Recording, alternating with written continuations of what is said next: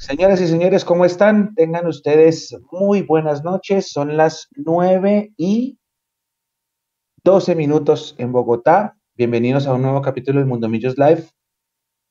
Estamos para analizar varias cosas. Voy a saludar a mis compañeros. Hay cuatro o cinco personas conectadas a la comunidad que está con nosotros. Les vamos a hacer muchas preguntas para que por favor se integren al debate. Y bueno, es un lunes especial. Eh, Once Caldas está perdiendo. En este momento solamente hay un equipo invicto en el campeonato. A falta de 45 minutos, ese equipo invicto se llama Millonarios. Y Millonarios en este momento, hoy, a las 9 y 13 de la noche, del 22 de agosto puede mirar en todas las tablas, esto nunca había pasado antes, jamás, puede mirar hacia abajo y a todos los ve, a los otros 19 los ve, desde lo más alto de todas las tablas, de la liga, de la reclasificación y de la tabla del descenso. El descenso se implementó por acá a finales de los, no, a mediados de los 90, perdón. Millonarios alguna vez peleó descenso con ese sistema, hay que decirlo. Dos veces peleamos descenso. Pero ahora podemos mirar desde lo más alto a todos. Y no es la primera vez que pasa, porque otros equipos ya lo habían hecho antes, Nacional, creo que América lo habían hecho también. Pero es importantísimo saber hasta dónde hemos crecido nosotros al punto tal de hoy poder ver a todos los rivales por abajo en todas las tres tablas. Eso habla muy bien de los últimos tres años de este proceso. Habla muy bien de lo que está haciendo Alberto Camero como técnico habla muy bien de lo que está haciendo el equipo en la cancha, porque la, valla menos vencida así lo dice, a pesar de que los delanteros no tengan gol, que eso también ya lo vamos a tocar con los compañeros. Pero también invita un poquito a la, mesura, porque pues ya sabemos que todo se define en noviembre, que, que sea el mejor en agosto va a ser una anécdota, que lo que importa es llegar finos a las finales y que lo que importa es redondear esto mismo, que el año pasado también se consiguió, pero con una buena serie final. Y así voy a empezar a saludar a los compañeros. Voy a empezar por lo que me vota a mí el sistema. Voy a empezar con Andrés Rey, que está a mi izquierda. Andrés, buenas noches. Bienvenido a Un Mundo Millos Live. Hola, Michu. ¿Qué más? Eh, hola a todos los que se conectan. Sí, sí, la verdad. Mm, unos resultados muy buenos hemos tenido este semestre. Em, ratifica que pienso yo y lo, digo en, en esta fecha, pase lo que pase, Alberto Gamero tiene que seguir en Millonarios. Hay que respaldar este proceso, insisto, pase lo que pase, eh, porque estamos un poquito más cerca que antes, estamos eh, viviendo cosas que, pues, como bien lo dice usted, Mecho, jamás lo habíamos vivido, y en juego y en, muchos temas estamos muy bien. Entonces, eh, muy, muy contento con todo lo que estamos, estamos viviendo como, como equipo y, pues paso más cerca, ya hicimos el 60% de los puntos para el primer objetivo del semestre. Así es, gracias Andrés por estar con nosotros hoy. Ya me, están escribiendo lo de YouTube, ya estamos mirándolo. Carlitos Martínez, profe, buenas noches, ¿cómo está? Hola Michu, buenas noches, buenas noches para Sergio, Cristian, Michael, Gustavo, todos los que nos saludan. Me voy a conectar precisamente con la opinión de Gustavo Castañeda en, en Facebook que nos dice que no se discute que vamos a hacer muchos puntos en el todos contra todos, pero que es una lástima que después no se concrete nada.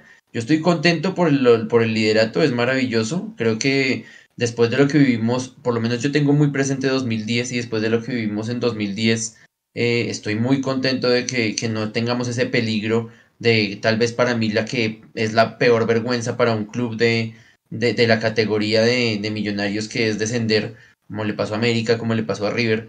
Eh, y eso me, alegra mucho. Eh, pero por el otro lado, con las otras tablas, pues yo sí guardo mesura porque si bien la reclasificación es, muy importante y hay que lucharla siempre y luchar ese primer puesto para ir a torneo internacional por cuestión de dinero, por cuestión de prestigio y demás, eh, pues no nos mentimos al decir que la mejor opción para el torneo internacional es salir campeón porque uno va directo a fase de grupos y asegura seis partidos. Entonces, eh, pues lo importante es el campeonato em, y que este liderato, pienso yo, es, es, es muy accesible teniendo en cuenta que somos ocho clasificados y contra los dos eliminados millonarios normalmente logra los puntos. Y hay que esperar, ojalá logremos esos 12 tal vez 13 puntos rápidamente para asegurar la clasificación eh, y en noviembre hablaremos de que todo este triple liderato se ratifique de verdad con eh, volver a llegar a la final después de esa eh, enfrentada contra Tolima. Sí, así es, ya estamos en YouTube. Gracias Nico por el aguante. Nico, buenas noches, ¿cómo está? Hola, buenas noches, ¿cómo están? ¿Cómo están todos en el chat? A los que a los que estaban extrañando en YouTube ya están, ya pueden chatear por YouTube a los que les gusta YouTube. Eh, ya irán uniéndose más personas. Un saludo, mire, Wilder Casas estaba atento, dice Noche de Azules, a Jaime Flores, a Sergio, a Nixon que está en Twitch. Un abrazo a todos los que están en Twitch también. Eh, no, bienvenidos al, al programa 142 y sigan ustedes, compañeros. 142, bueno, vamos a empezar porque aquí se arma el debate fuerte. Yo tengo una especie de contradicción, porque soy una persona que no gusta de las victorias morales, pero al mismo tiempo ver a mi equipo primero en todo es una cosa que me llena de mucho sentimiento porque nunca lo había visto así. Nosotros somos de una generación que creció viendo a Millos clasificando con las uñas, peleando, ganando accidentalmente cosas y, lo de hoy ha sido, bueno, lo de hoy no, lo de ayer, un poco la noche ha sido maravilloso. Hoy se consolida un poquito por la derrota del Once Caldas porque le tenemos que meter un ítem más a la, a la bolsa y es el hecho de ser el único equipo sin, que no ha perdido en este torneo. Pero entonces hay una dualidad, porque es que sí, estamos a 22 de agosto, entonces hoy vamos a decir, somos el mejor equipo en todo. Ahí sí está el título del programa, primeros en todo. Numéricamente, nadie está mejor que Millonarios hoy. Nadie. Pero obviamente, como esto queda grabado, seguramente en noviembre, si las cosas no salen, pues nos van a cobrar con este programa y nos van a cobrar con las publicaciones en redes sociales que pusimos y nos van a cobrar con alguna nota, con algún screenshot, lo que sea, porque finalmente lo que importa acá es ganar, ganar títulos. Entonces viene la primera pregunta, compañeros. Ahí Julián se desconectó, yo creo que va a volver a entrar ahorita la primera pregunta, ¿qué tan, qué tan, en ese, en ese, en ese versus entre la realidad contra los triunfos morales, ¿en qué parte están situados ustedes, Carlitos? Arranco con usted. Hmm. Lo que pasa es que a mí me hizo un daño enorme y yo sigo, y la gente que, me, que nos está viendo hoy, ustedes mismos podrán decir como hermano, ya supérelo. Eh, pero a mí me generó un vacío enorme en el alma ese junio de 2019 y desde ese momento yo me inclino más por el escepticismo y yo digo, muy hermoso todo, muy chévere los lideratos, muy lindo tener al goleador de la liga, muy chévere ser la valla menos vencida, el que más toca, el de mayor tiempo efectivo de juego, todo lo que ya hemos discutido en, en Mundomillos durante un largo tiempo, pero a mí solo me sirve ser campeón para, curar esa herida que tengo desde esa tarde que dejamos todo botado, trabajo, permisos, estudio. Yo saqué a mi mamá de su oficina eh, para llevarla a las tres y media de la tarde al campín, soñando con tenerla en una primera final para que nos hubieran eh, respondido de esa manera. Entonces, después de eso, chévere todo y que la gente lo disfrute y tienen todo el derecho a disfrutarlo, pero necesitamos un título que reivindique todo eso. A ver, Andrés, ¿usted qué opina? De hecho, me voy a fajardear. a ver. Yo creo que es, o sea, un poquito de ambas. Hay que tener, o sea, la fe natural del hincha, pero también tratar de estar aterrizado ante las situaciones. Me explico.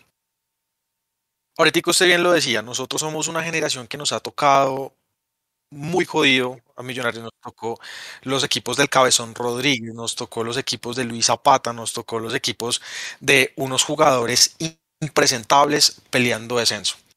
Asimismo, nos ha tocado unos eventos de gloria, eh, el equipo Hernán Torres, el mismo de Russo, y que, han sido de pronto, Russo cuánto se demoró en, en, ser campeón, tal vez estaban Millonarios un año, duró para, para, para ser campeón. Hernán Torres fue a los seis meses.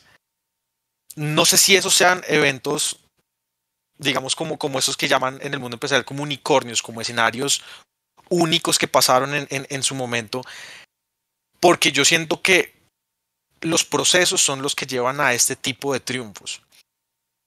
Yo no me imagino un escenario en, en este momento donde Alberto Gamero salga a Millonarios.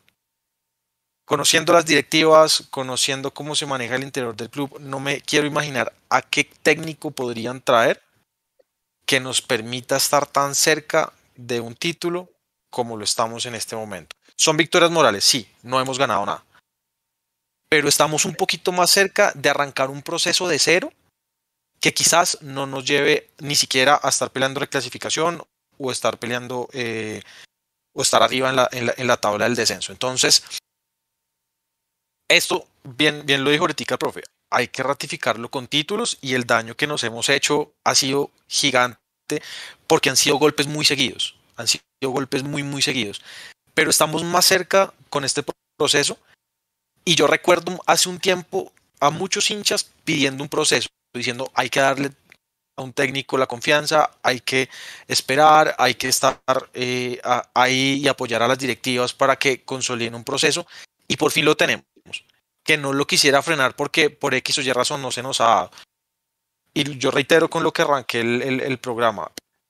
O sea, la peor decisión para mí en este momento sería sacar Alberto Gamero independientemente de lo que pase en noviembre de este año. Así es, voy a darle la derecha a William porque tiene razón. William González nos dice que América tampoco ha perdido. Tiene razón. América lo que pasa es que tiene un montón de partidos pendientes, pero perdido. Y ayer llenó el estadio contra Junior, hubo muchísima gente en Cali y ganaron 2 a 1. Julián, ¿nos escucha?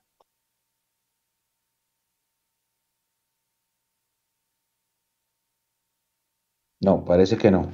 Eh, Nico, ¿usted qué opina del tema? ¿Usted qué opina? Victorias Morales, primero en la liga, ¿qué hay que hacer?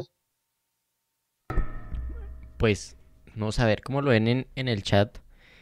Pues yo lo veo claro, Millonarios está jugando muy bien, tiene mejor nómina que, que el semestre anterior. Y las victorias morales, es que estamos hablando mucho a futuro. ¿Por qué no disfrutamos un poquito estos tres lideratos y, y aguantar porque, claro, tenemos claras las posibilidades que a final de año o todo salga o no salga.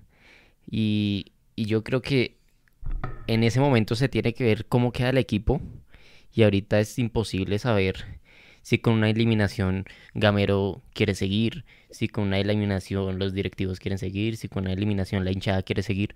Yo creo que hay que aguantar a, a, las fases finales y por ahora pues aplaudir el, el buen proyecto que lleva Millonarios y que, y que no hagan falta recambios para los cuadrangulares, que con este equipo firme así como está jugando hay muchas más posibilidades de ser campeón que el semestre pasado. Hay más posibilidades de ser campeón ahorita porque tenemos mejor nómina y porque los rivales también tienen, siento yo, en agosto, hay que ver cómo está el tema en noviembre los rivales tienen menos nivel. Tolima, Junior re reforzó mejor, pero todavía no se encuentra. Nacional, cualquier cosa después de lo de Giovanni Moreno. Eh, lo de Tolima es particular porque yo creo que lo de Tolima es porque le está matando el mismo sistema de campeonato que votamos o que votaron los presidentes y creo que les está pesando.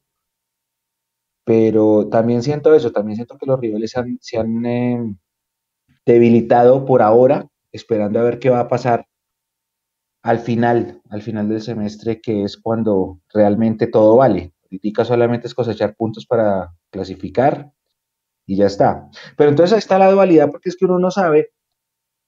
Yo no quiero más victorias morales, pero es que victorias morales en agosto no voy a, no voy a poder tener, porque ningún título se define en agosto, se va a definir en octubre, que es la Copa. Dios mediante, vamos a jugar la semifinal el próximo miércoles. Yo ahorita la voy a dar espacio a Carlitos para que se desahogue y, el, y el, la liga se va a definir en noviembre, noviembre 30. Entonces, habrá que ver qué pasa y habrá que ver cómo se desarrolla o cómo se termina de desarrollar esta competencia o estas competencias para ver eh, hasta dónde llegamos. Yo, a mí, sí, la verdad, la verdad, la verdad, la verdad, a mí que si, si hacemos más pases que el rival, no me importa. Que si tenemos más tiempo efectivo de juego que el rival, no me importa. Que si ¿Cuál es la otra? La posesión de pelota, a mí eso no me importa. Me importa más es la forma como Millonarios ha desarrollado los partidos, sobre todo de local, eh, siempre jugando en campo contrario y con más vértigo y velocidad que antes, porque es que los siete partidos que duramos sin ganar, no había sorpresa, no había velocidad, no había nada, eso mejoró mucho. Entonces, eh, que si somos el equipo de mayor tiempo efectivo juego, a mí eso no, realmente no me interesa, no, y no quiero, no me gustaría ahondar en el tema, pero sí es obviamente importante saber que si bien hoy estamos muy finos, eh, en, en, noviembre todo cambia. En octubre y noviembre todo cambia, que el equipo que llegue mejor en octubre y noviembre es el que va a quedar campeón. Pero esperemos que nosotros podamos mantener esa curva que llevamos, que yo creo que a la gente la motiva mucho. Y esa es la otra pregunta que les voy a hacer, compañeros. La mayor asistencia del semestre fue de 13 mil personas. ¿Qué está pasando? Carlitos, ¿qué pasa? Pues no vayamos, no tenemos que mirar tan lejos. Eh, veamos lo que le pasó a la hinchada del vecino yendo a Medellín. Eso aleja mucho a la gente, Mecho. Eh, el, miedo de las, de las familias de ir a, que, a, tener que enfrentarse con otra hinchada y pueden, o sea, que están arriesgando la vida, eh, que quedan también gente metida en confrontamientos internos entre las propias barras, más la violencia del país como tal que según cuenta el comunicado de, la barra de, Santa Fe, fueron los causantes de, esta tragedia. Eh, eso aleja mucho a la gente, por un lado, por el otro los costos, eh, el tema de la boletería para las personas que no son abonadas, es una vaina que es eh, inaccesible. Muchas veces nos critican a los abonados y, nosotros en realidad los abonados hacemos es un esfuerzo económico para que nos salga al 50% la boletería, porque la boletería suelta es sumamente costosa. Eh, y si yo quiero ir, yo, yo soy padre de familia eh, y quiero ir con mi hijo y con mi pareja al estadio. Eh, a Oriental, porque mi hijo no tiene la edad para ir a la tribuna familiar. y además, pues no puedo ir con mi pareja, tendremos que ir solamente los dos. Entonces, la boleta más barata vale 50 mil pesos con el cobro eh, de, servicio de tu boleta. Un servicio por, por, porque uno tenga que crear una cuenta y descargar una boleta por internet. Ese es el servicio que cobran ellos. Eh, entonces son 50 mil por cabeza. 150 mil pesos es el, el 15% de un salario mínimo por partido. Entonces la boletería tampoco ayuda y pues obviamente eh, la televisión, la gente se busca los links piratas y demás. Eh, pues si, la, si, si, eso está con versus lo que yo gasto, los 150 mil pesos de la boleta, la comida, los transportes, que ponen un partido a las 6 de la tarde entre semana con un horario terrible que yo no voy a poder llegar porque voy del trabajo, eh, o que estoy con mi hijo y salgo a las 10 de la noche del estadio eh, cuando el partido es de 8 a 10 y él tiene que estudiar al otro día. Entonces son muchos factores que alejan a la gente de, la, de, de las canchas. Buen punto. Y, sabe que lo quiero comparar con algo. En, en, otras épocas, antes de que yo también creciera, los partidos se jugaban a las nueve. Imagínese eso. Sin Transmilenio, obviamente, nada que ver. Yo recuerdo ocho y media. Ocho y media nuestra época. A mí me tocó ocho y media, máximo ocho cuarenta y cinco. Pero antes de eso, se jugaba a las nueve. Yo no sé cómo hacían en serio lo que usted cuenta. La gente que tiene hijos. Bueno, Andrés es un ejemplo que ya le voy a preguntar Andrés, mire el ejemplo. Es que antes, los, buses, antes los buses pasaban 24 horas, Mechu. Usted salía a la 30 y sacaba el ah, brazo. Ah, bueno, sí, sí, sí, exacto. buen punto, buen punto. eso. Pero, pero venga, una pregunta, y acá se, se lo extiende Andrés. Un dato increíble. Millonarios Fortaleza 9.400, Fortaleza Millonarios 10.300. Fue más gente de visitante pagando. ¿Qué explicación se le da a eso, Andrés? Yo creo para, mí debió influir mucho el tema de la, tribuna que le dieron a comandos. Ahí creo que la pensó muy bien eh, Fortaleza y esos los escuchaba cuando estaba con el community manager de, de, Forta. Eh, entienden muy bien, entienden muy, bien el, el, fútbol a su manera. Pero eso estuvo muy bien pensado porque la tribuna se llenó y también la de, la de Sur. Yo estaba pensando muy en línea con lo que decía el profe con respecto al dinero. O sea, el, costo de la, de, la boleta, el costo de vida en una ciudad como Bogotá es grandísimo. ya sabemos cómo está todo en el país y si una persona quiere priorizar vivir o mercar o hacer otras cosas que ver al equipo está perfecto. Uno, no puede decir nada, nada, en, ese sentido. Las boletas están muy, muy caras, pero yo sé que hay, hay hinchas, o por lo menos con algunos que he hablado que no son abonados, dicen estoy guardando porque sé que vamos a pasar a los cuadrangulares y allá voy a hacer la inversión. Y podría pasar lo mismo que pasó el semestre pasado, que, el que en, los cuadrangulares metimos, ¿cuánto fue? Como 25 mil eh, a, a, vendidos, menos, y, que, y que garantizó pues el, estadio lleno. yo creo que eso va a pasar. Yo creo que eso va a pasar y, y, que precisamente por el mismo nivel de juego del, del equipo y porque ya estamos tan cerca del primer objetivo, la gente está aguantando la plata para el abono final y tal vez para ir a alguno de los partidos eh, clásicos que, tenemos, que eh, Santa Fe y América, si mal no estoy, que nos quedan acá de los, de los equipos grandes. Yo creo que puede ir por ese, por ese lado y, lo de Forta mm, creo que apalancó mucho la venta de boletería, chulo de, lo de las tribunas populares. Buen punto. Y aquí Jason también dice que influye la tribuna norte, pero también el pedazo de occidental que tuvo Fortaleza. Fortaleza tuvo un montón de gente en occidental. Cuando hicieron los goles, se pararon muchos. Y yo miraba, yo, uy, sí, sí. Ellos tenían su, su pues no vamos a decir dos mil, pues tenían su gente allá en occidental sur y se escuchaba, pues al menos desde la tribuna. Puede ser. Llevaron todas las escuelas, se veía que llevaban todas las escuelas, estaban todos los equipos de todas las divisiones y se tomaron foto en, el, en la cancha del campín, yo les estuve echando ojo y yo creo que entre toda esa cantidad de niños con sus papás eh, y, y acercarnos a Fortaleza, yo creo que sí se puede haber eh, llenado casi toda esa parte de occidental, el sur. Habían muchos. Cuando hicieron los goles, yo vi que se levantaron muchos de las sillas. O sea, muchos sí, eran. Se escuchaban, se escuchaban. Sí, se escuchaban y, duro, y alcanzaban a cantar qué fuerte, qué fuerte, qué fuerte. Bueno, Carlitos, no sé si usted alcanzó también a sentir, a verlos allá a su derecha. Ya había hartos. Pues es que ellos llegaron muy temprano y nosotros justamente tuvimos la oportunidad de hablar en, en Gramilla con, con Santiago, el Santiago Montejo, el CM de Fortaleza, y él nos explicaba que fue todo el colegio. Todo el colegio de, de Forta estuvo allá en, en el estadio, eh, iban con un acompañante, un padre de familia, estaban los profesores del colegio también. Y nosotros le preguntamos, bueno, y este partido se acaba a las 10 de la noche y que mañana eh, no hay clase. Y dijeron, no, mañana a las 8 de la mañana clase normal allá en Cota. Eh, entonces llevaron a todo el colegio, pero no les dieron, no les dieron permiso de, ausentarse para clases al, al, otro día. Ah, bueno, ya eso es, pero está bien. Denuncia pública. pero está bien. Julián, cuando esté, cuando esté listo nos avisa, que yo veo que está conectado, pero no sé si ya esté listo para hablar. Parece que todavía no. Venga, miramos. Sí, sí es Julián, pero no sé, no sé qué le pasa. Eh, bueno, compañeros, se viene la, ahí está, no, se viene la, el partido de ida de los cuartos de final, Carlitos, esta es toda suya. Lo voy a invitar a que se desahogue porque usted se desahogó de forma escrita esta mañana, anoche, en su columna, y lo voy a invitar a que se desahogue ahora. Eh, voy a contar una experiencia personal. Nosotros sabíamos por programación de Di Mayor que el partido de ida tenía que ser esta semana, pero yo soy de la política de que yo solamente compro tiquetes cuando tengo confirmada la información y por eso no compré absolutamente nada hasta hoy.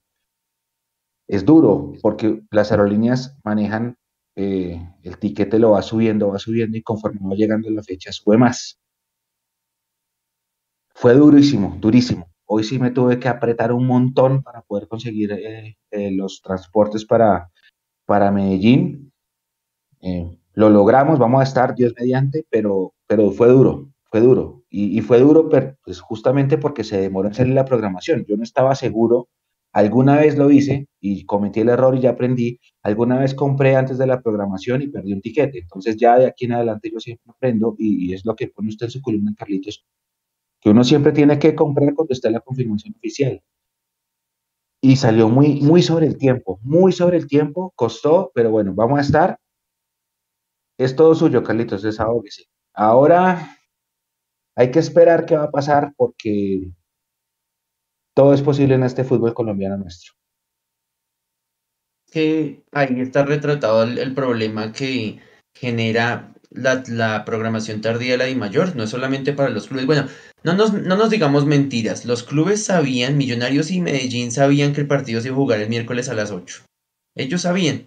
A ellos se les dice por debajo de cuerda, mire, vayan preparándolo, que va a ser el miércoles a las 8. Pero no se dice nada oficial. Entonces, Mundomillos, eh, en, en, en los zapatos del Mechu, no puede conseguir tiquetes hasta que no se confirme que de verdad va a ser ese día, esa hora, porque es que no solamente el día, es la hora, porque con la hora yo decido cuál tiquete me alcanza para llegar a Río Negro y moverme una hora hasta el estadio y si es hora pico es un lío adicional. Y además el regreso para Bogotá. Es un lío para la gente que vive en Envigado, la gente que vive en Río Negro, la gente que vive en Medellín y que se quieren ir eh, encaletados a Occidental a ver al equipo porque no tienen idea de, que, de, de si pueden comprar la boleta o no. Hasta para los mismos hinchas del Medellín, porque si no hay horario confirmado, pues no se vende boletería y, seguramente vamos a ver algunos huecos en, en, la tribuna, no sabemos qué va a pasar. Eh, entonces es algo que trastoca todo, absolutamente todo. Eh, y si por ejemplo desde el, nosotros jugamos el miércoles, ¿no? La Copa, o sea, desde el miércoles sabíamos que estábamos clasificados a semifinales, tanto Medellín como Millonarios. Entonces, si el jueves sale la programación y dice se va a jugar el miércoles a las 8, pues inclusive pudimos haber visto más cambios en la nómina contra Jaguares el sábado, porque el profe Gamero ya sabía esa, esa confirmación del horario y plantea otro tipo de nómina o de pronto le, hace los cambios con mayor antelación el sábado para eh, guardar los titulares para este partido contra, contra Medellín, que es en dos días. Entonces, yo escribía la columna anoche, o la estaba eh, grabando, eh, la audiocolumna, y yo, y de verdad, cada, cada antes de, que yo me pusiera a grabar, volvía y abría la página de la de mayor y decía, es imposible que estamos, estamos a 70 horas porque le mandé el correo, eh, mandé la, columna tarde, tarde. Estábamos a 70 horas del partido y todavía no se sabía si, si, de verdad se iba a jugar o no. Entonces es, es, un lío tremendo.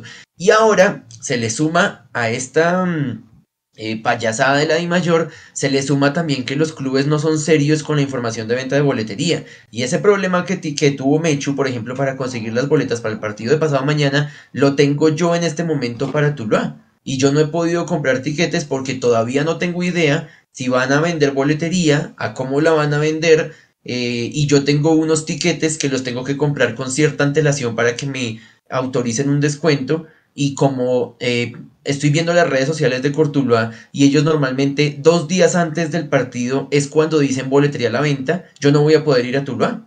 Si, si Cortuluá no dice mañana o a más tardar el miércoles, eh, confirma que es que esa puerta abierta y que los hinchas pueden entrar con, sin indumentaria, lo que sea, yo me quedo sin ir, porque es, es, es, no sé, nosotros estamos hablando de una cultura futbolera en la que queremos competir a nivel continental con los otros países, pero nosotros, eh, nuestra organización para la bienvenida de los hinchas, inclusive para los hinchas locales, tampoco no estamos hablando solamente de los visitantes, para los mismos locales es es una tardanza, es eh, ignorar que el, eh, una parte muy importante del fútbol son los hinchas, es la pasión, es el que paga una boleta, es el que va a un estadio. Y eso está afectando, como dije, no solamente los, los que queremos ir a ver a Millonarios por fuera, sino los mismos hinchas locales, que por ejemplo ya, lo, ya vimos que le pasó a, a, los hinchas de... Em, este partido del, del Unión que jugó el fin de semana también se jugó a puerta cerrada por ejemplo, y se suponía que ellos ya tenían, la, ya tenían habilitada parte de la tribuna. Y ese tipo de cosas afectan porque finalmente lo que importa es que se transmita un partido por televisión, porque eso genera plata. Lo que importa es, no importa la cantidad de sillas vacías, lo que importa es que haya rating, Carlitos. Ahora, yo lo voy a contar, y bueno, lamentablemente hoy Santa Fe sacó un comunicado muy lamentable, muy lamentable. Hay que dejar de lado las diferencias y que son nuestro clásico rival y que lo que sea, hijos bobos. Pero el comunicado de la Barra Santa Fe es lamentable por lo sucedido como lo cuentan ellos. O sea, una persona lee eso y lo último que quiere es viajar por carretera por este país. Lamentable, qué, triste ver esto. No importa que sea Santa Fe, Millonarios Nacional, el que sea, pero un comunicado de esos es de verdad lamentable. Y yo lo voy a contar, yo lo voy a contar. Y, pues esperemos que todavía estemos en fútbol en paz y la cosa. Eh, a mí me toca pasar la noche del miércoles en el aeropuerto de Medellín, porque para poder volver a Bogotá en un eh, presupuesto eh, asequible, perdón, me tocó, me, va a tocar pernoctar en el aeropuerto. y el jueves voy a estar muerto y acabamos de hacer el live, pero, pero es lo que toca justamente producto de ese desorden comunicativo. Lamento de Santa Fe es lamentable y ojalá que, ojalá que no pasen estas cosas. Em, Andrés, ¿usted qué opina del tema? ¿Usted qué opina de, esto, de, la comunicación de los partidos? Eso, yo, yo suelo hacer como seguimiento a, los equipos, me gusta ver las nóminas, me gusta ver a quién llevan, cuáles son los convocados. Y hay unos equipos que lo hacen terrible, o sea, hay unos equipos que tienen unas redes sociales fatales. Jaguares, el partido con, contra nosotros el fin de semana, la nómina de ese equipo nunca salió en el Twitter oficial de Jaguares.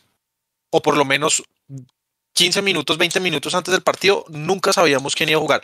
Yo estaba viendo la nómina de Jaguares porque iba a hacerle seguimiento al próximo refuerzo de Millonarios de 2023. Pero con lo no va a haber ninguno. son muy, muy, muy flojos todos. Se, los juro, yo estaba mirando como qué jugadores hay, porque como siempre nos meten unos Jaguares, yo voy a mirar.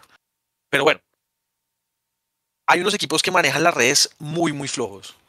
Demasiado flojos. Eh, Jaguares, el Unión, em, creo que Cortula también es súper flojo en todo su manejo de redes. Y es muy difícil que se genere esa cultura futbolera cuando desde los mismos clubes no contribuyen a que se dé la interacción con el hincha, a que el visitante pueda ir, porque a ellos les conviene cuando tienen partidos contra equipos como Millonarios o, el resto de los, de, los grandes del país, pues tienen que sacar, informar a tiempo para que los hinchas puedan ir, para que si, le van a subir a la boleta que le suban, pero informen, informen al tiempo para que pues, los estadios se les llenen y que eso mismo también a ellos se les puede ver en su taquilla. Entonces es, es, es muy complejo ganar esa cultura futbolera cuando desde un simple hecho de manejo de redes sociales que ahorita todo el mundo ve, pues no le estén poniendo, no le estén poniendo cuidado. Em, Sí, eso, pues no, no supe bien lo de lo de Santa Fe. Eh, me sé, sé, que mataron un hincha, mm, no sé más. Eh, pero pues ya eso es suficientemente grave como para eh, pues pasarlo por alto, independientemente que sea el, el, equipo X o el equipo Y. Es, es, demasiado grave y son cosas que no se tienen que quedar, quedar en nuestro fútbol. Y los, o sea, como que lo, poquito que sé es muy grave, o sea, que, que, el, literal como que les hicieron una emboscada y, y al tipo, mejor dicho, le hicieron de todo y, bueno, el caso, no, no, no supe del, del, comunicado, entiendo que también la hinchada de Santa Fe está muy molesta con sus directivos por todo el manejo que le están dando, incluido el tema de redes, eh, estaban por ahí también, hasta, tengo unos amigos de Santa Fe que también estaban como discutiendo el tema de este Jero Freixas, bueno, no sé cómo se pronuncia, que nunca lo llamaron, que nunca estuvo, que, que lo llamaron de, de, Fortaleza, de Millonarios, eh, le dieron camisetas de la América, bueno, y que Santa Fe nunca hizo nada. Entonces están, están como, como molestos por todo el tema de, de, de su equipo. un periodista de Win de Santa Fe le regaló la camiseta a él y fue que dijo que Santa Fe no lo buscó, lo del comunicado de Santa Fe es fuerte porque ellos cuentan que un hincha muere, pero por, por un grupo armado que va allá donde estaban en, en la carretera y que les dan bala. Ese comunicado es, o sea, lo invito a Andrés a que lo leas. o sea, uno lo lee y dice, yo no vuelvo a viajar por tierra nunca más. Y yo sí lo digo, yo la última vez que yo viajé por tierra con un bus de hinchas fue hace 11 años, 2011, sí, contra el Once Caldas que los eliminamos por penaltis. Y desde ese día con mi hermano tomamos la decisión de nunca más viajar con, con bus de hinchas, siempre vamos por aparte, los dos solos, o, bueno, con, con, amigos, lo que sea, pero siempre, siempre aparte, justamente para evitar ese tipo de cosas, porque el comunicado Santa Fe usted lo lee y usted dice, no, en la vida, en la vida vuelvo a meterme en un bus de, de hinchas, porque así como lo cuentan es, es, es, es durísimo. No, es que eh, literal dice es que armado, eso es no, el comunicado es, fuerte, fuertísimo, fuerte, fuerte. Igual yo lo digo, no importa, quítense el escudo, no importa. Está mal, está mal porque es que es, es una cultura Este no es un país futbolero, estamos lejos de ser un país futbolero, pero culturalmente un comunicado como eso a uno sí lo priva de muchas cosas, y al menos lo previene. Y claro, no, muy fuerte, es muy fuerte. Nico, eh, usted que es el joven del grupo, ¿está ahí? Sí, cuéntelo. Bueno, Nico, ¿quién es Jero Freixas?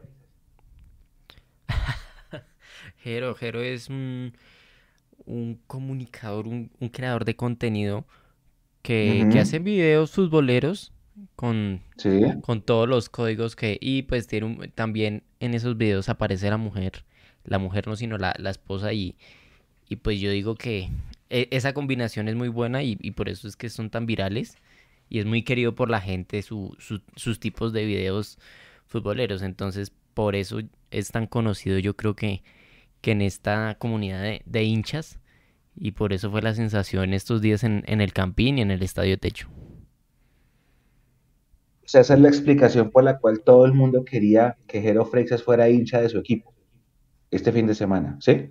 Correcto. El tipo, es que el tipo Bueno, genera contenidos, o sea, como Es cotidiano entretenimiento, es con el fútbol, es, entretenimiento, ¿no? es la forma, o sea, él, o sea, él trata de explicar cosas cotidianas de la vida también, con fútbol y situaciones con su pareja, con el, con el fútbol.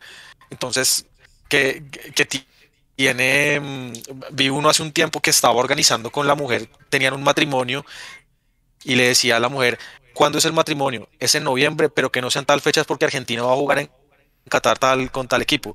Y así como que le empieza a meter todo el contenido futbolero, en, en realidad es muy bueno. En realidad es muy, muy bueno y ahí lo vi con McAllister y con fotos con todo el equipo y pues bueno, No, ese man, Andrés, ese man era la sensación, ese man era la sensación.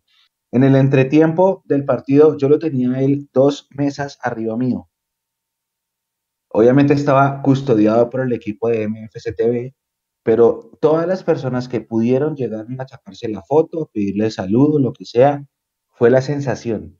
Sin contar a los que estaban abajo en gramilla antes del partido, que también se la foto, que el, que el mensaje, que la firma, que no sé qué. Tiene que ser, el tipo tiene que ser la sensación. El tipo tiene que ser la sen- Yo no, no sabía de, de- de la vida de él, no, no voy a decir mentiras. Eh, pero bueno, no sabía que era tan importante, pues, para, para eso. Usted, Carlitos, ¿va a decir algo del tema? Porque es que yo ahorita voy a decir algo y me voy a ganar un montón de hates acá y me van a putear. Diga, si tiene algo que decir, dele. Después voy yo. No, yo no voy a decir nada. Yo, yo sí lo conozco, que el man, se, el man estaba comenzando con sus contenidos. Él también es como profesor de teatro, me parece. eh, le da duro al teatro también en Argentina. Y él se vuelve viral, es con el Mundial de, de 2018. Y lo que pasa con el Mundial es que es algo así como, como que eh, hay un matrimonio y él no quiere ir porque porque se cruza con un partido, eh, digamos que para nosotros sería un clase C del Mundial, y, co- y con toda esa confrontación que la mujer no entiende por qué es tan importante el fútbol, y él dice, es que el fútbol es, es una religión para nosotros, pues conectó a mucha gente que lo veía y decía, sí, eso significa el fútbol para, una, para un apasionado de este deporte, y por eso rompió barreras y todo el mundo se siente identificado con, con el tipo. Pero, pero no ya. Obviamente cuando él viniera iba a ser la sensación, esto era más que, más que obvio. Bueno, yo, yo tengo la duda, me, queda la curiosidad, porque es que el año pasado pasó lo mismo con Nico, ¿cómo se llama el, el que le regalaron la foto, la foto plagiada? El de español. Auron, Auron. Ese, ese, ese. Que le mandaron una foto del mejor equipo del mundo de millonarios y cambiaron la cara de alguno de ellos por la del hombre y se la mandaron a España y tribunearon que, mejor dicho, vas a recibir los mejores, eh, ¿cómo, Nico, ¿cómo se dice en términos? La merch, la merch, de, de- la mejor merch de lo que te va a llegar, no sé qué, y para mí, y es que me van a putear acá, Dios, prepárense. Sí, sí, no, les llegó camiseta, les llegó un- No, sí, la camiseta, no, está la- que le manden camiseta está bien, pero que hayan plagiado la foto del mejor equipo del mundo para poner una cara de un influencer, a mí me parece una falta de respeto con esto y con mis símbolos. Pero eso soy yo. Entonces, ahora empieza la duda. ¿Ahora qué es más importante? ¿Ganar o hacer que un influencer sea hincha de que Porque es que la pelea, porque es que, que Jero sea hincha del América, que lo de Santa Fe, que de Millonarios, no sé si Nacional también le dio alguna cosa, que Fortaleza, que también lo llevó hecho el domingo. ¿A eso llevamos ahora? ¿A eso llegamos? Ese es el... Es válido, Mechu, es válido. Mire, se ve gente en España con camiseta de Millonarios. ¿Por eso? Lo he visto. ¿Por Europlay? Ajá. ¿Quién? He visto, he visto fotos en, festivales. Un amigo que está en España una vez me mandó una historia. Mire, este man es español y tiene la camiseta de Millonarios solo porque le gustó de la vez de Play. Y es, es formas, son formas de llegar, son formas actuales de llegar y para mí son válidas realmente. que, aprovechen o no, que aprovechen o no, es, es, es el momento, porque si Millonarios ahorita llega hasta, hasta hallarla y fuese un mundial de clubes donde ahorita que Auronplay habló, fuese, sería diferente. A ver, sino que toda esa, toda esa comunicación, todo ese boom que le hizo Auronplay, no sé qué tan, qué tanto lo puedan aprovechar sin, sin llegar a torneos internacionales grandes. A ver, eh, Andrés, ¿usted qué opina del tema? Dios santo. no, está bien. Para, para, mí, para mí está bien, Mechu, para mí está bien que hagan ese tipo de cosas. O sea, no, no es prioridad, hay un montón de cosas que son más importantes que, que eso, pero pues son formas también. Hay, hay, hay gente joven, hay formas de, de, de, jalar a la hinchada que a través de esos contenidos que pues ahorita muchos pelados lo, los ven y todo. Yo recuerdo, y este man, no sé, creo que eh, llega porque el man hace un video em, diciendo como que, que la hija vio encanto y que mm, le vio una oportunidad de enseñar a la hija sobre Colombia y la esposa le, le dice como, y le vas a contar como de García Márquez y él le dice, ¿quién es García Márquez? Eh, ¿Jugó en Independiente, jugó en Millonarios, jugó en Santa Fe? Entonces cuando él dice que juegan Millonarios en Santa Fe, caen un montón de hinchas diciendo como no, pero es que, ¿cómo va a decir que Millonarios esos dos equipos no existen, en Santa Fe tampoco existen? Entonces empezó como el rifirrafe por haber dicho Millonarios Santa Fe y no otro equipo. Y creo que por ahí conectaron todo y le dijeron como Millonarios es Colombia. Es una forma también de llegar a que conozcan otras personas a Millonarios, porque pues no, no, no, son, no, no son mentiras que pues por mucho tiempo nosotros hemos estado lejos del radar internacional. Tenemos mucha historia, tenemos pues, mucho bagaje de, de, de hace muchos años, pero recientemente no y también eso son formas de poner a sonar nuestro nombre internacionalmente, creo yo, y también atraer hinchas, hinchas más jóvenes. Está perfecto. No es la prioridad, no es lo que se debe hacer como el objetivo estratégico de comunicaciones de millonarios es que un influencer eh, lo mencione en un Twitch. No. Pero si es algo complementario que se puede hacer y es válido, no hay ningún problema. Está bien, todo es válido. Ustedes saben que esto es un programa de opinión, acá ustedes yo tengo mi opinión y es que soy muy, grinch, soy muy grinch. La foto ya es otro tema. es, que, no, pero, pero, pero yo comparto lo de, o sea, hay, hay no, tú no puedes romper los símbolos. Tú no puedes romper los símbolos. la foto es una falta de hay, respeto. Hay, hay, niveles de niveles. Eso lo de la foto no lo, lo sabía. La foto ya, sí, ya, la foto es una falta de respeto. También va como entre ese juego de, de humor que, que lleva Olvídese, Nico nos sacamos, nos sacamos una foto nosotros, todos el grupo de Mundomillos, y, hay, un día mañana alguien cambia la cara mía por la de Hilary Duff o la de Britney Spears, no. Los símbolos se tienen que respetar, no.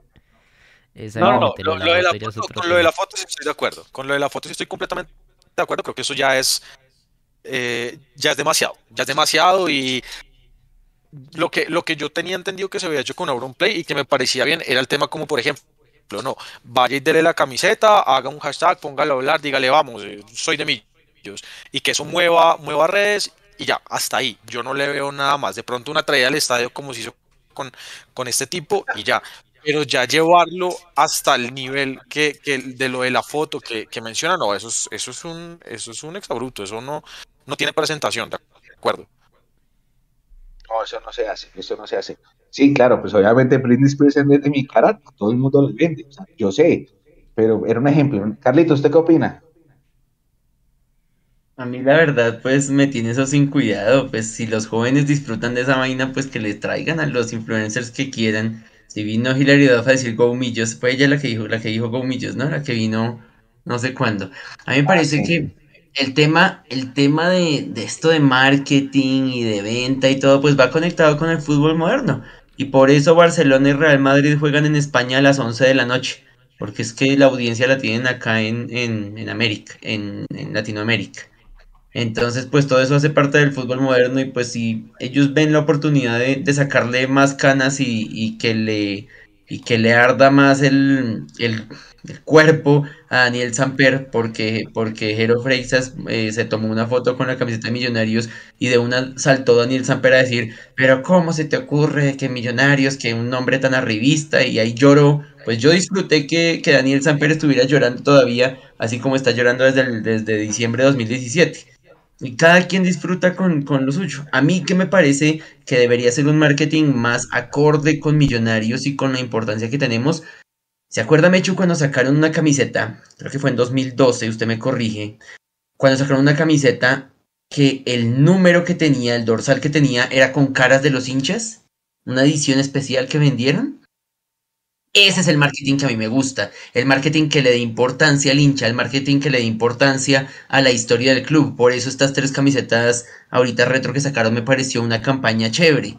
Eh, algo que esté conectado con nuestra historia y que le dé también un lugar al hincha. Eso me gusta más que eh, endiosar a un extranjero que por sí en, en, nuestro país somos, somos expertos en endiosar extranjeros. Por ejemplo, en mi profesión pasa mucho que nosotros somos profesores de, lengua extranjera y si estamos compitiendo en el mercado contra un extranjero, no importa que el extranjero nunca haya ido a una haya pisado una universidad, pero como es nativo, entonces todo el mundo se le arrodilla y él nos gana el puesto eh, en esa competencia laboral. Acá pasa algo parecido y con los extranjeros y sobre todo famosos y conectados con el fútbol como este tipo, más que, que, que que Jero es mucho más futbolero que, que Auronplay, me atrevería a decir, por, su, por el contenido que maneja. El tipo hasta Claro, total, es argentino. Claro, y el tipo, y el tipo colecciona camisetas de todo alrededor del mundo. Entonces, obviamente yo entiendo y pues eh, al, que le gusta le sabe y pues chévere que disfruten. A mí me gusta otro tipo de marketing, el que está más conectado con, ah, con la y con la historia del equipo y pues ya, del resto pues y está, está bien que lo hayan invitado y está bien que le hayan dado camiseta, está perfecto. Si es así como usted lo cuenta, Carlitos, de que el hombre colecciona todo, está perfecto, que le den todo coleccionable. Pero empezar a pelear por cuál equipo es más hincha porque, que porque Jero Freixas, no. A mí me gustaría que la gente se acuerde de Millonarios por el equipo que más lejos llega en una Copa Libertadores, una Copa Sudamericana, algo así. No porque Auronplay tenga una foto plagiada del equipo de A mí Auronplay, Nico, yo sé que ustedes... No, ese no es el fin, ese no es el fin, es, solo un, medio. Nico, vea que ahí justamente en el chat eh, Nicolás Acevedo nos, nos lo explica muy bien. Él dice, es que muchachos, es que ustedes lo llevan al extremo porque lo de Auron y el argentino son cosas que se dan claramente. O sea, que se dan, que las circunstancias se dan. No es que Millonarios... yo sé, yo sé. Si Santa Fe hubiese jugado de local en el Campín, si Santa Fe hubiese jugado de local en el Campín, seguramente hubiese estado él ahí con Santa Fe, sí. Yo lo tengo clarísimo, clarísimo. Pero es que la gente, la, la vez de Auron Play empezaron a decir que es que Auron es hincha de Millos y por ahí llega un video que Auron hacía lo mismo con Nacional que les hace una bendición, una cosa así, que te, bendigo en el nombre del Padre y, y, lo hizo con Nacional también. Entonces... Es, una bobada, es una, es una bobada al final de cuentas también. O sea, igual que el, gordito amigo de Messi, que no sé cómo se llama, eh, que, que, hace unos eventos súper jalados de deportes todos raros. ¿Cómo es que se llama? Eh, Ibai. Ibai.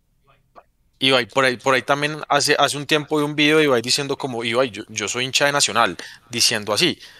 Eh, y, y, está bien, o sea, que, hagan lo que, o sea, no pongo cuidado, igual como dice el, sí, la gente está comentando, sí. Como dice el profe, sí, o sea, yo creo que son formas... Gusta, y estamos, y estamos en este medio, o sea, no es, no es cosa menor, o sea, gusta y, y seguramente de los que están aquí en el chat activos entienden totalmente lo que estamos hablando. Claro, claro. Esteban lo, dio preciso. Esteban le dio preciso. Me echó a por la línea Nicolás Amper. Nicolás Amper dice que ahora no le dice nada. la verdad no. O sea, sí, chévere que le den la camiseta y todo, pero no, no rompan los símbolos. Yo siempre digo, no, no rompan los símbolos. Yo prefiero que mi equipo se reconozca internacionalmente porque gana y no porque un tipo que tiene 9 millones de seguidores diga millonarios o millonarios, no qué sé yo, no sé. Pero bueno, eso soy yo, eso soy yo que soy un poquito arraigado a la, antigua y, bueno, anyway. Y es que yo creo que son formas también como de llegar a, llegar a esas generaciones, Mecho. Eh, a mí también, a mí también, a mí seguro, que a uno lo, que haya hecho, o sea, a mí me tiene sin cuidado, está bien, que le llegue un público joven, chévere, pero a ese público joven no le puede llegar uno con una estrategia en, radio AM, antena 2, a escuchar eh, el, programa de Millos porque no, no, no van a llegar. Para cada público hay un canal específico y hay formas de comunicar. En eso no soy experto, pues bueno, algo en mi vida profesional hago, pero, pero hay unos canales para, para llegar a, diferentes eh, públicos de interés y está bien. Pero pues vuelvo a lo que usted decía, Mecho, no, no, hay unos límites, hay unos límites, hay unas líneas en donde no hay que sobrepasar y, claramente lo de la foto es, es, terrible. Yo creo que es un tema generacional porque Nico va a defender a muerte lo que pasó y porque Nico es de una generación diferente y él tiene otra visión de lo que está pasando a nivel marketing y a nivel, ¿cómo se dice en e-commerce? Y a nivel eh, de comunicaciones, Iván. Nicola tiene más clara que tú. Yo, por ejemplo, tengo una postura y no lo voy a... O es que, o, eh. por ejemplo, lo que, se hablaba, lo que se hablaba en algún momento, volviendo al tema fortaleza, como manejan sus redes sociales eh, con tono jocoso, con joda, con memes, eso para algunos está bien. Para mí no, por ejemplo. Yo creo, yo espero de, del Twitter de Millonarios algo un poquito más serio, algo puesto en su sitio que de vez en cuando haga una cargada con, memes, está perfecto, pero que no sea una risa completa todo su, todo su Twitter. Seguramente habrán algunos hinchas de Millonarios eh, y que de pronto nos estén viendo que les parezca una nota y que quisieran que Millonarios manejara sus redes así. Está es respetable, pero creo que ahí vamos nuevamente con el tema generacional y, y el, del público y, los tipos de, bueno, no los tipos de hinchas, sino como las, las generaciones más bien. Exactamente. cada equipo tiene que saber cómo maneja su público, independientemente de la forma que lo quieran hacer, está bien. Porque cuando usted hace contenido, usted hace contenido para el que lo ve, no para el que no lo ve. Entonces, si Millonarios el día de mañana quiere hacerlo todo en un tono chistoso y ser igual a Fortaleza, pues está bien, va a ser su forma de comunicar y va a atrapar a un hincha en específico y, no le guste a Mechu, no le guste a Andrés, es redes sociales y, claramente uno tiene que saber a qué público está informando. Entonces, por eso, por eso es un tema difícil, pero está bien. Si, si, aquí a Andrés no le gusta cómo Fortaleza eh, tuitea o maneja sus redes, pues claramente no los leerás seguramente, eso es lo que espero.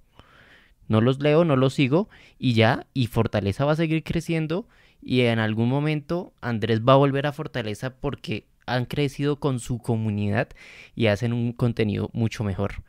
Y esa, ese, eh, sigan.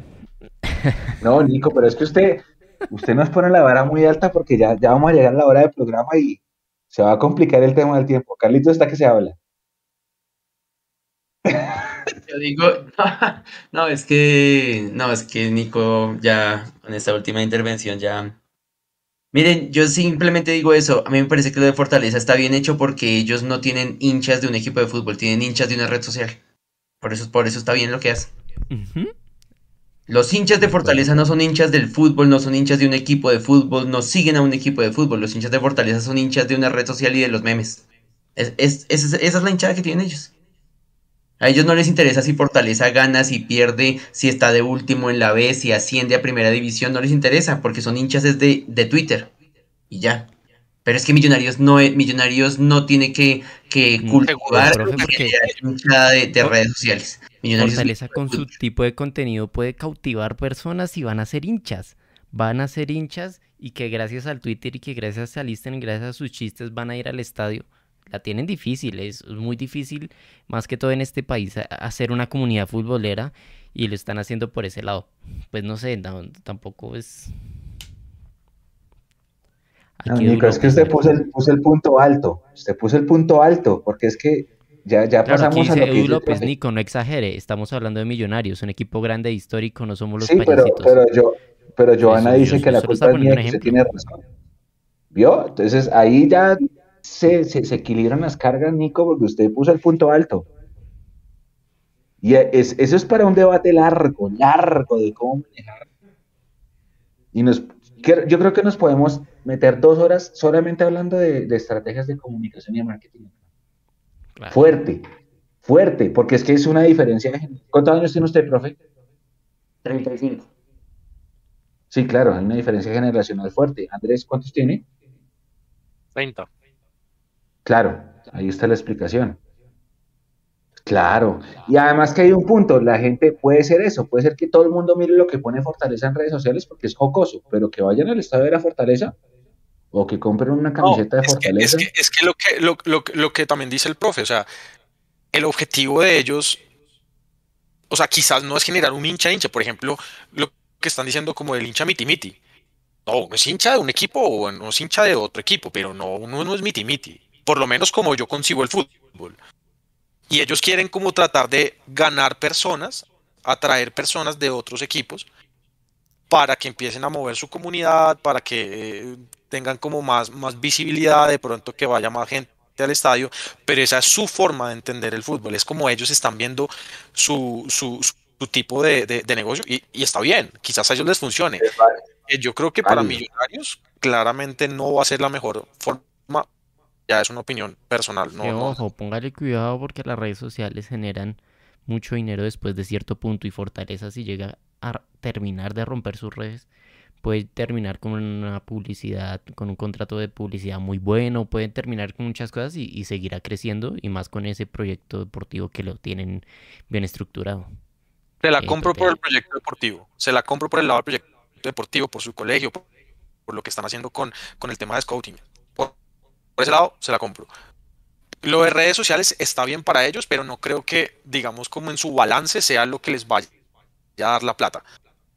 Porque pues no, creo que la monetizada de lo que por redes eh, les, les, puede generar, sí les puede generar el contacto con un patrocinio.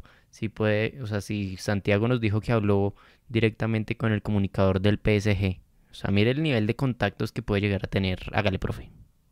Mire, Diego Márquez eh, nos, saluda ahí en, YouTube y dice, tengo 25 años, no me gusta como tanto chiste y burla, empezando con el uniforme, unas gafas de un meme en su propio uniforme. Y esa era mi pregunta para todos ustedes. Millonarios acá, se supone que ahorita, dentro de poco, va a salir la nueva camiseta, la camiseta blanca que va a ser la con Divo 22. esa va a ser la nueva camiseta oficial de Millonarios, eh, totalmente blanca y con las figuritas acá, con las rayitas que tiene. Ustedes, ¿por qué compran la camiseta de Millonarios? Andrés, Nico, Mecho. ¿Por qué compran una camiseta de Millonarios? Por esto. Por el escudo. Por el escudo. La gente de Fortaleza compra una camiseta porque tiene un meme pintado en la camiseta. Ahí está. Hay, hay, grandes diferencias.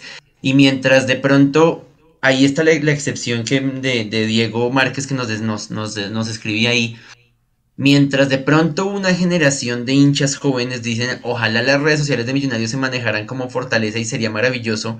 De pronto nosotros que somos un poquito más vieja guardia, yo digo, yo sueño con el, yo sueño con el imposible que las redes sociales de Millonarios se manejaran como las del Liverpool, que ellos eh, muestran en sus redes sociales que todo el equipo se va a un hospital de eh, X de niños, de quien sea, y los jugadores van y les llevan camisetas y los visitan eh, y los acompañan en su mejoría. Eh, que muestran que este es el abonado más longevo de todo el club, el socio más longevo de todo el club. Entonces se va un jugador hasta la casa y lo saluda o, a través de una videollamada lo saluda y le, dice feliz cumpleaños. Los que están asociados con, con el Liverpool el día de su cumpleaños reciben un video de Jürgen Klopp saludándolo por el cumpleaños.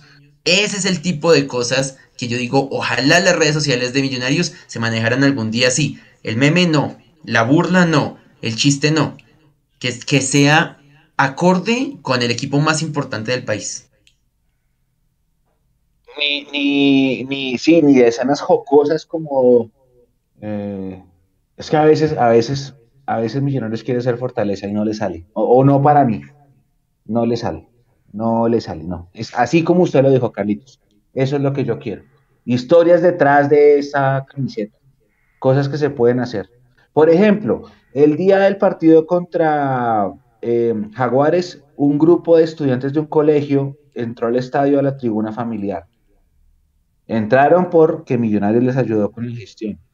Entraron porque entre la Fundación Bogotá y Mundomillos ayudaron con los refrigerios. Eso no los contamos.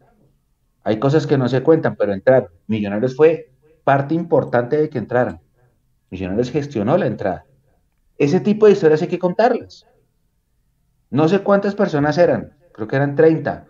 Y ustedes la reconocen porque en la, en la, galería de fotos de Mundomillos ahí están con su uniforme de colegio, porque ese fue el parte del plan. Ahí están. Ese tipo de historias hay que contarlas. Porque para mí ese tipo de historias me genera más hinchada que si un influencer se pone, se pone una camiseta. Ese tipo de cosas, Carlitos, usted dio en el punto. A mí no me interesa si, si en el entrenamiento pasó algo, no, eso no, no, pero ese tipo de historias sí cautiva. Lo que usted contó de Liverpool es perfecto. Hay que saber, uno tiene que saber en qué parte está y hacia dónde tiene que ir. Nosotros no podemos ser Fortaleza. Fortaleza tiene un caso de éxito brutal porque es un equipo con redes sin fútbol. Nosotros somos al revés. Y tenemos que apuntarle a eso. Lo, que usted acaba de decir es perfecto, Carlitos. Eh, oiga, nos vamos a ir ya, vamos a ir ya. Lo que dice Claudia, perfecto. Cada equipo tiene una personalidad. Millonarios es un equipo histórico y grande, y eso es lo que tiene que reflejar. Tal cual, Claudia. Eso es. Eso es. Ah, rápido, rápido, rápido, un análisis de lo que va a ser el partido del miércoles por Copa contra Medellín, y de la semifinal. Andrés, ¿cómo lo ve? Partido duro, partido duro. Medellín le jugó bien a Santa Fe. Eh, me parece un equipo muy desequilibrado, con un medio campo brutal, eh, de mucha experiencia, de mucho fútbol, eh, pero en defensa ha estado flojo. Creo que eso hay, hay que aprovecharlo. Em, hay que plantear el partido también muy inteligente, entendiendo que es una llave de, o, sea, es un partido de 180 minutos. Em, creo que podemos, yo saldría con toda la, titular en este partido y daría descanso al equipo o miraría la posibilidad de tener un equipo mixto en, en, la, fin de semana, perdón. Ojalá se recupere Larry Vázquez, que entiendo que todavía están algodones y que eh, puede que no, no alcance a llegar. Eh, pero estoy tranquilo con lo que hemos mostrado y creo que podemos sacar un muy buen resultado en, en Medellín como, como estamos jugando. Carlitos, ¿cómo la vi? Pues es que si uno se pone a mirar los números y se pone a mirar los, los enfrentamientos más recientes, a Millonarios le ha costado más jugar contra Medellín que contra Nacional en el Atanasio. A Nacional le ha ganado los últimos dos partidos, le ha podido empatar, le ha arrebatado puntos y contra Medellín no podemos. Contra Medellín el, el, el partido del semestre pasado teníamos un hombre más, ¿cierto?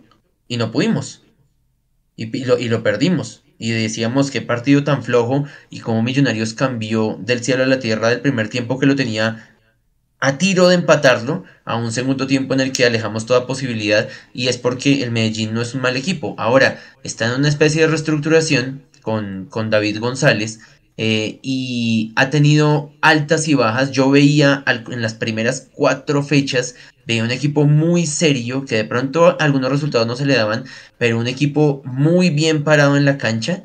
Em, luego tuvo un pequeño bajón y luego otra vez está repuntando, pero como local siempre es fuerte eh, y es nuestro último eh, rival eh, con quien caímos en semifinales, ¿no? Medellín fue el último equipo que nos eliminó en semifinales de Copa, ¿cierto, Mechu?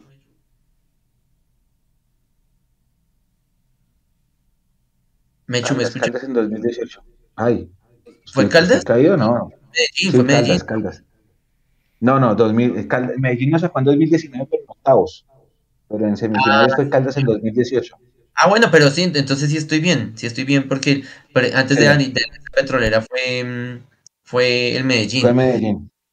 Entonces es una deuda pendiente y, y estas dos llaves que se nos vienen son muy fuertes. Esperamos con toda la confianza y con toda la fe que a este Medellín tampoco es imposible y se le puede ganar.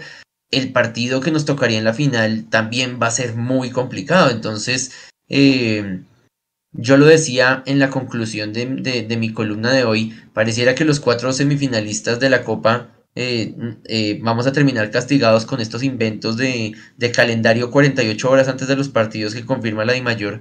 Y sumado a ello, pues un viaje a Medellín que siempre es complicado, un partido contra Medellín en el Atanasio que siempre es complicado.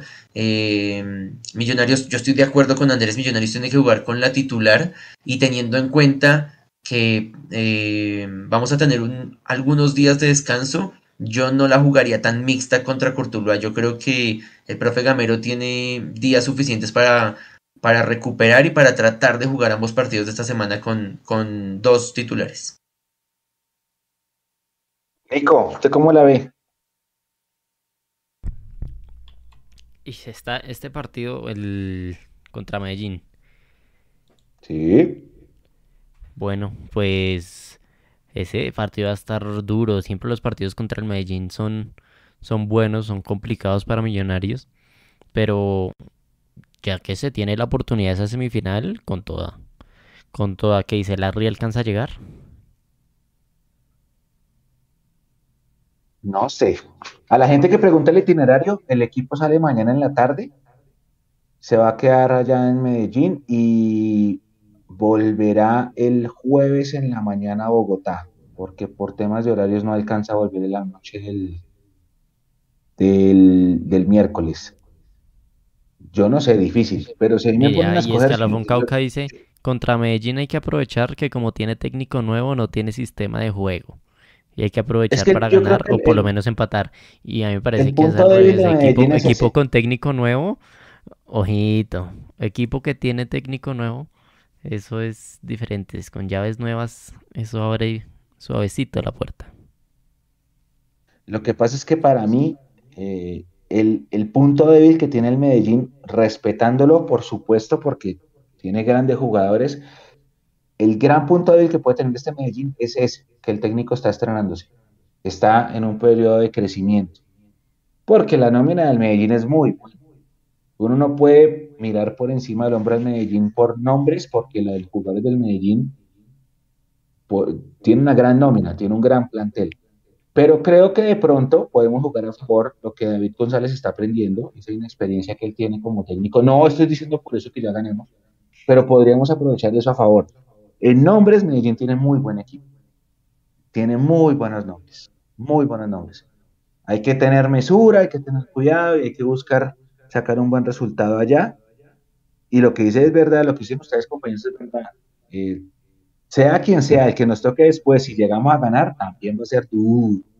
Hay que jugarlo. Hay que jugarlo.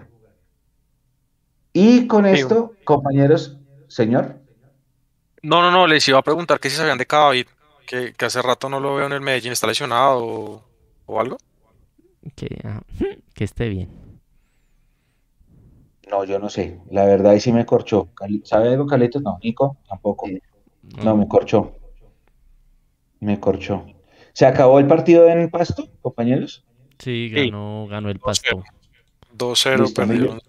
Millos 18, Magdalena 14, Pasto que tiene un partido menos 13, Caldas 13, Pereira 12, va bien Pereira, Santa Fe 12, Junior 11, Alianza Petrolera 11, América 10 con dos partidos menos y Medellín 10 con los ocho partidos de Millonarios. Esas son los 10 mejores de la liga a hoy, jugadas ocho fechas. Todo se va a, aclarar a mitad de semana porque se juegan todos los aplazados, casi todos. La próxima semana también, ahí poco a poco vamos regulando nuestra liga, pero primero Millonarios, primero en la reclasificación, primero en el descenso. Falta un partido nacional que tiene con Envigado pendiente que se va a jugar en septiembre. Creo que si Nacional gana nos pasa en la tabla del descenso, pero es importante saber que por alguna vez en nuestras vidas pudimos ver a nuestro equipo primero en todo. Obviamente hay que ganar los títulos, obviamente, pero pues en agosto no se gana ningún título, entonces disfrutemos el momento y, y vamos paso a paso a ver si en noviembre se nos da esta vez yo siento que hay una mejor nómina y siento que a hoy los equipos rivales están un poquito más diezmados para el Esta fue el capítulo 142, Nico. Correcto. 42 del live. Eh, Carlitos, una última frase para cerrar. Eh, nos, nos, contestó aquí un oyente en Facebook, Piperoni Gaitán, dice que, que cada vez sí tiene una lesión grave y que estará por fuera tres o cuatro meses. Eso, pues, embarrada por, por, por cada vídeo, ojalá se recupere pronto, eh, pero recordemos también que a Millonarios suele cobrarle cada que puede, o cabezazo o penal. Entonces, pues eso esperemos que, que juegue a favor nuestro, pero está Felipe Pardo, está Ricaurte, está Marrugo, eh, y es un equipo, como dice Mechu, que no hay que, no hay que, por, no hay que por debajear, eh, y hay que traer un buen resultado eh, también para, para tratar de recuperar lo que más se pueda en, para ese partido, que también va a ser un desgaste físico tremendo llegar a Tuluá para enfrentar a, a Cortuluá y, y, luego volver a Bogotá para la semana entrante. Entonces, pues esperemos que sea un buen resultado, Mechu, y, y que eh, traigamos buenos réditos para ese partido de vuelta en dos semanas en Bogotá. Gracias, Carlitos. Dios mediante que así sea. El partido estaba programado para el 14 y se atrasa una fecha por culpa de Coldplay. Si van a ir a Coldplay, disfrútenlo. Yo no voy a poder ir a Coldplay. Andrés, última reflexión. Eh, pues digamos que ya sobre, sobre el, el, el partido eh, había comentado lo, lo importante que es pues tener un buen resultado, que estoy tranquilo, que estoy confiado con cómo estamos jugando. Se me quedó la columna eh, a medio hacer, se le iba a enviar, de hecho hoy o mañana me echo, pero bueno, ya la voy a spoilear acá, y era del, del trabajo silencioso. Precisamente ahorita el profe decía todo lo del tema de, de las cargas y creo que en este momento el equipo médico y, y todo el, el, tema de preparador físico Millonarios ha hecho un muy buen, un una muy buena labor. Eh, en, en, realidad, en este momento en departamento, en departamento médico, si mal no estoy, tenemos a, a, a Vega y a Carvajal por lesiones graves y, y a Murillo. De resto, bueno, y, y Larry está ahí medio tocado.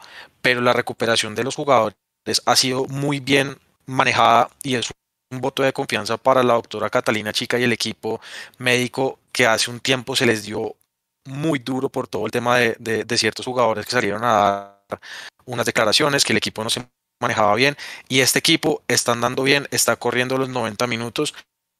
Los jugadores han tenido largos partidos porque pues Gamero suele hacer sus cambios al minuto 85, entonces los jugadores tienen much, mucha carga, han tenido partidos difíciles como por ejemplo el de Río Negro con, con la expulsión y está respondiendo. Entonces también es una un reconocimiento a todo ese trabajo silencioso de departamento médico, fisioterapeutas, preparadores físicos y todo el staff técnico de Gamero que ha manejado muy bien las cargas del equipo y es parte de los buenos resultados, eh, pues el manejo que le han dado. Ahora el reto está en que lo mantengamos para las finales. Hay que darle un mérito gigante a Leonel Álvarez porque Águiles fue el único equipo que se nos paró de tú a tú en todo lo que llevamos un montón de fechas Águila nos hizo un planteamiento inteligente que no vamos a encontrar con, con cualquier otro equipo. Nico. Nada, bueno, un saludo a todos los que estuvieron aquí en el chat. Muy atentos todo el programa, los estuvimos leyendo. Un abrazo para todos. No se pierdan los contenidos en redes sociales, toda la previa. Y nos vemos aquí el miércoles en la transmisión. Así es, nosotros nos encontramos justamente, el miércoles con la transmisión del partido contra Medellín. Ese partido es a las 8 y 5, o sea que nuestra transmisión va a empezar a las 7 y 50 pm. Eh, los invitamos a que se conecten, por supuesto, y los invitamos a que se conecten con nuestras redes sociales, con la web para toda la previa, para el postpartido de Medellín, el próximo live va a ser el jueves. Yo no quería hablar de Cortula todavía porque vamos a hablar de Cortula el jueves. Vamos paso a paso. A todos ustedes muchísimas gracias por el aguante de siempre. Carlitos, gracias. Andrés, muchísimas gracias. Nico, ahí atrás, como siempre. Que Nico ahora es el comentarista estrella de Mundomillos. La rompió el partido pasado. Si, lo, si, no si se lo perdieron, escúchenlo. Ahí está en la a Julián que finalmente estaba ahí, pero no, no, no, no quiso hablar. Y a ustedes, nuestra comunidad fiel, gracias. Nos encontramos de nuevo el miércoles. Un abrazo gigante y que descansen. Chau, este fue el Mundo Millos Live. Abrazo.